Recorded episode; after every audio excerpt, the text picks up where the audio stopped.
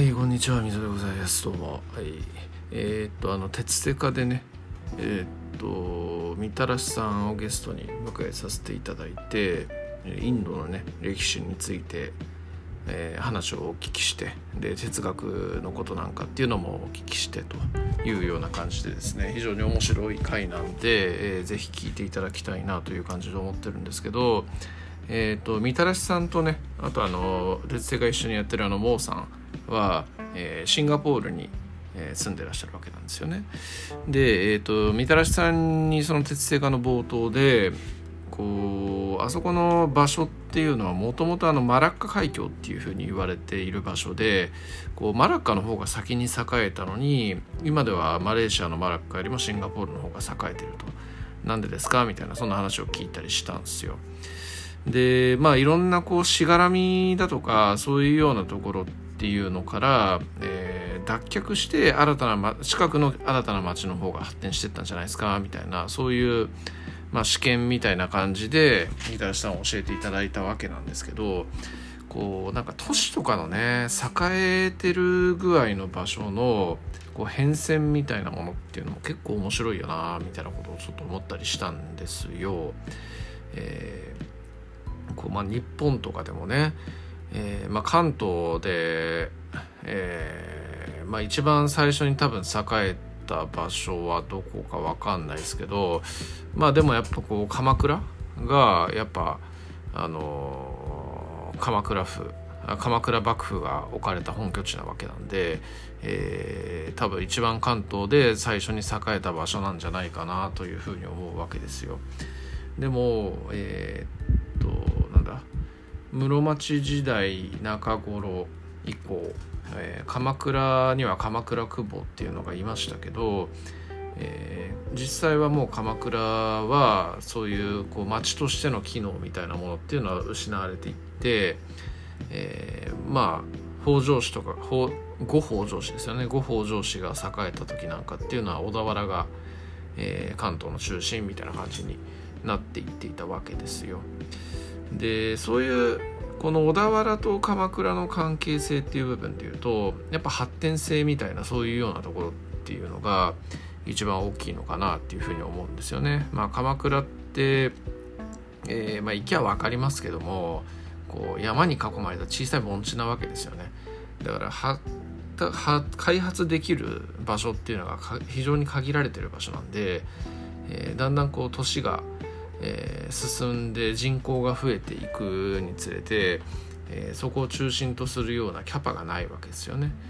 でかつこう時代が進んでいけばいろんなそういう経済活動だとかっていうのも発展していくわけなんで、えー小田原なんてね東海道沿いのすごくいい場所にあるわけですからあの箱根を越えたすぐ先ぐらいですよねにあるわけなんで、えー非常にこうなんだあの東西の、えー交易の中心になりうる場所っていうことでまあ多分北条荘なんかっていうのはそこを本拠地にしたんじゃないかなっていうのがなんとなく想像できるわけでございますよ。はい、北条荘じゃって北条氏綱かなあまあいいや。でえっとまあそんなような感じのところが例えばなんですけどね。でえっと小田原が中心の時代が終わった後っていうのはまあ江戸に移ったわけなんですけど、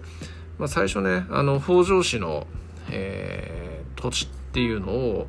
徳川家康が秀吉に恩賞としてもらったわけなんですけど、えー江戸をね本拠地にしろって言ったので秀吉っていうような説があったりもしますけどもね、まあ、秀吉なんでそう言ったかっていうのはまあいろんな諸説ありますけどまあ発展をしていないところを発展させることによって家康に経済的な負担を強いたみたいなね。そういうような理由があるというふうにも言われたりだとか、えーまあ、秀吉自身が非常にこう経済感覚に優れていた人間なんで、まあ、関東小田原っていうのはまあそのさっき言ったように交易の途中地点ではあるけれども関東平野の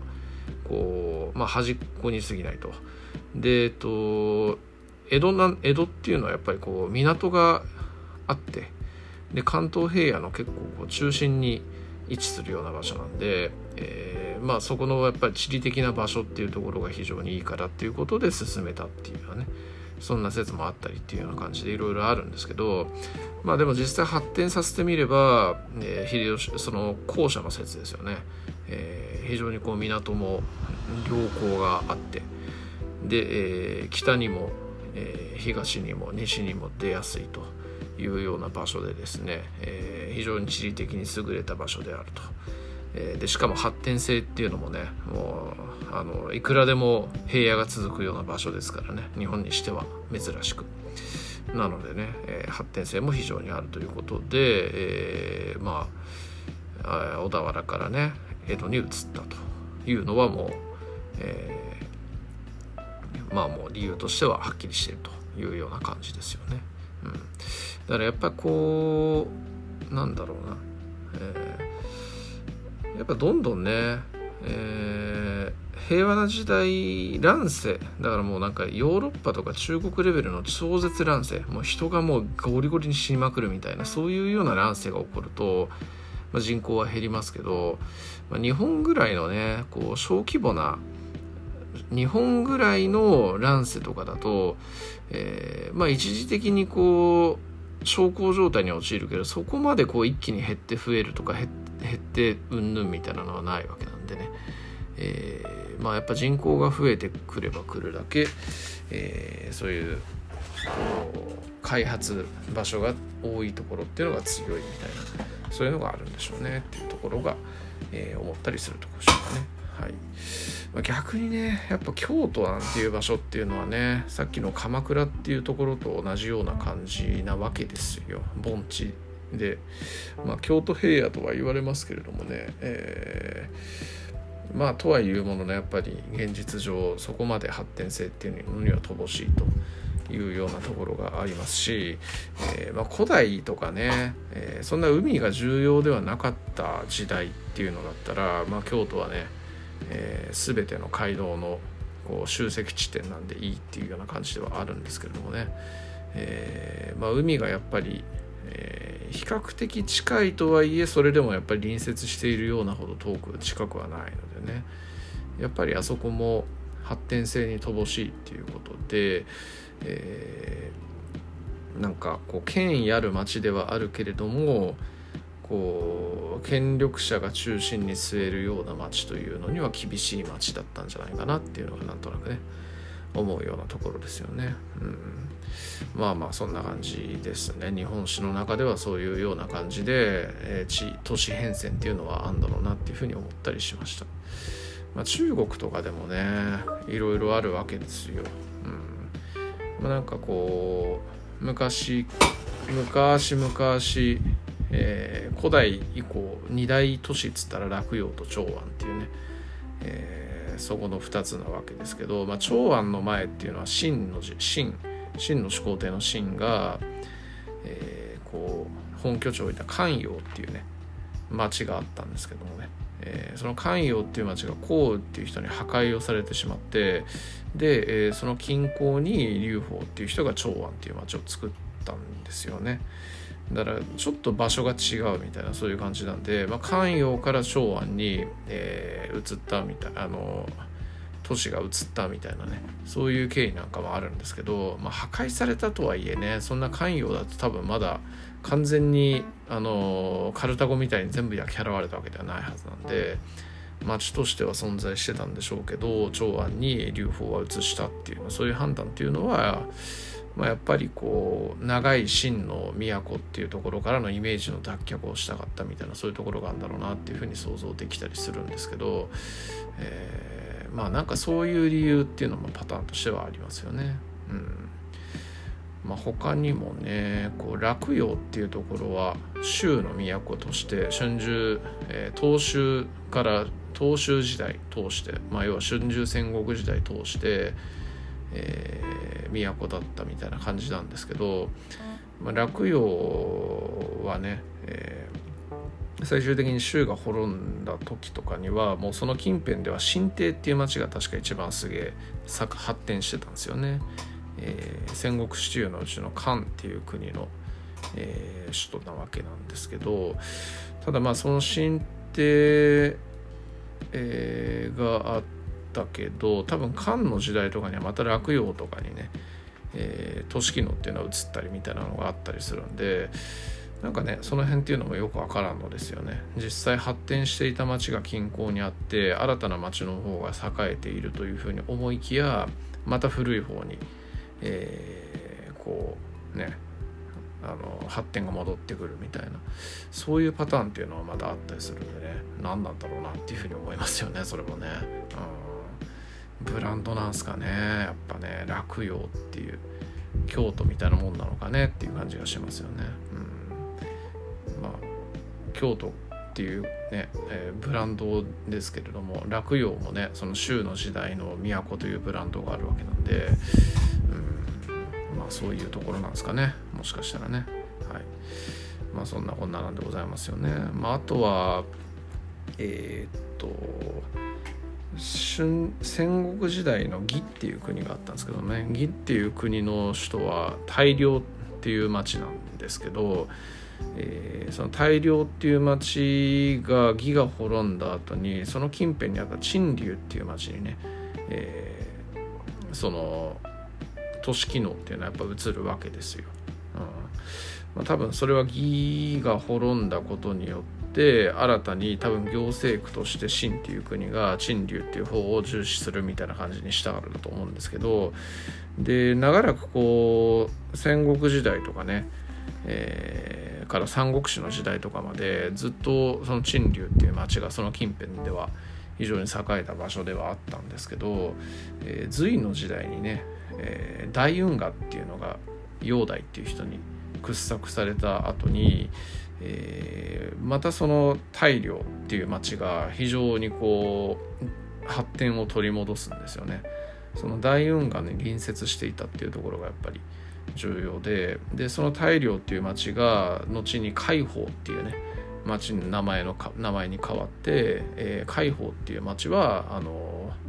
五代十国の五代、えー、領えー、もう忘れた、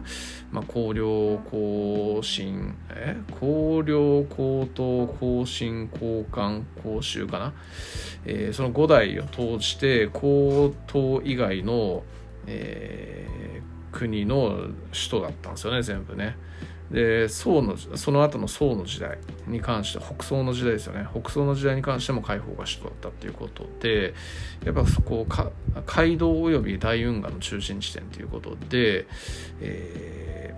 ー、またそれは機能が戻ってきた都市大都市機能が戻ってきたみたいなそういうような場所だったりするんですよね。えー、まあなんかねあのいろんな事情があってそうやってこう都市機能っていうのが変遷をするみたいなのっていうのがあるんだなと。だ人間の歴史とかまあ人間の歴史とかその人物の歴史っていうのも面白いんですけどその地理的な要因によって栄枯盛衰があるみたいなそういうこう都市とかの歴史みたいなのっていうのもね、えー、結構面白いし、えー、まあねなんかそういうのそうなんでなんだろうなって考えてみてね、えー、考察するっていうのもまた面白いなっていう感じに思ったりしましたね。うんまあ、西洋においてねローマなんかっていうのもね、えーまあ、ローマ王国からローマ共和国ローマ帝国と続くわけなんですけど、えー、ローマという名前はずっとついてはいますけれどもえー、ローマ帝国の時代の中期以降ローマは中心じゃなくなっていくわけなんですよね。それっていうのもやっぱこう都市の発展性っていうところもあるし、えー、こう経済の中心地っていうのがどんどんどんどん西に移っていってるわけなんでヨーロッパはねやっぱあの西西じゃね東か東に移ってってるわけでこう西側っていうのはもう本当に田舎なわけなんですよね。で東側の方があのシルクロードの終着地点なわけなんで、えー、交易として交易地点としては非常にこう重要地なわけですよでそう考えてくればね当然のごとく発展性が、えー、ないローマから東の方に移っていくっていうのは当たり前の話というようなところがあるんでしょうねというところもありますよね。まあ分かりやすい場所として西洋においてはローマっていうところが非常に変遷としては面白いなっていうのがあるんですけど、まあ、他にもね多分ヨーロッパのそういう都市っていうところで、えー、いろんな理由があってここが栄えたもしくはここが衰えていったみたいなのっていうのもあるんでしょうからそういうのをちょっと探してみるっていうのも面白いなみたいなことをちょっと考えたりしました。はい、えー、そんな感じです。以上です。ありがとうございます。